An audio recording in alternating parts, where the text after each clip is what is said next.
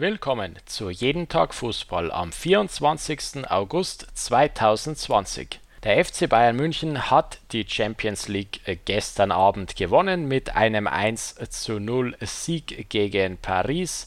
Das goldene Tor in der 59. Spielminute durch Coman.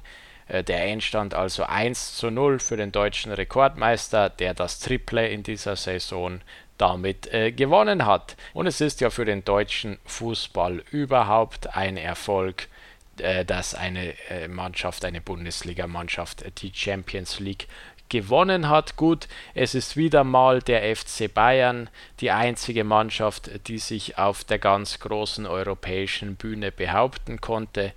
Ansonsten war ja da kein Team, kein Bundesliga-Team seit längerem äh, mehr im Einsatz, das wirklich den ganz großen Erfolg schaffen konnte. Aber immerhin der FC Bayern, also mit äh, diesem fantastischen Triumph, dem größten Erfolg, den eine Vereinsmannschaft haben kann. In der Regionalliga Ost wurde gestern ebenfalls gespielt.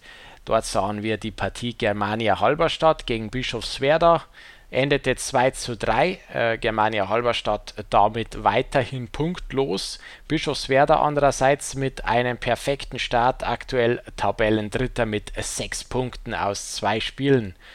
Im Berliner Derby setzte sich die zweite Mannschaft von Hertha BSC mit 2 zu 1 gegen den BFC Dynamo durch. Äh, Hertha BSC damit ebenfalls äh, 6 Punkte und ein perfekter Start in dieser Saison. BFC Dynamo 0 Punkte, 19. Platz. Lok Leipzig drehte die Partie gegen Berliner AK nach 0 zu 1 Rückstand zur Pause noch ein 2 zu 1 Sieg für die Lokomotive am Ende. Lok Leipzig verhindert damit einen Fehlstart, steht jetzt bei drei Punkten ebenso Berliner AK mit dieser Niederlage bei drei Punkten. Zu guter Letzt ZFC Meuselwitz schlägt Energie Cottbus 2 zu 0.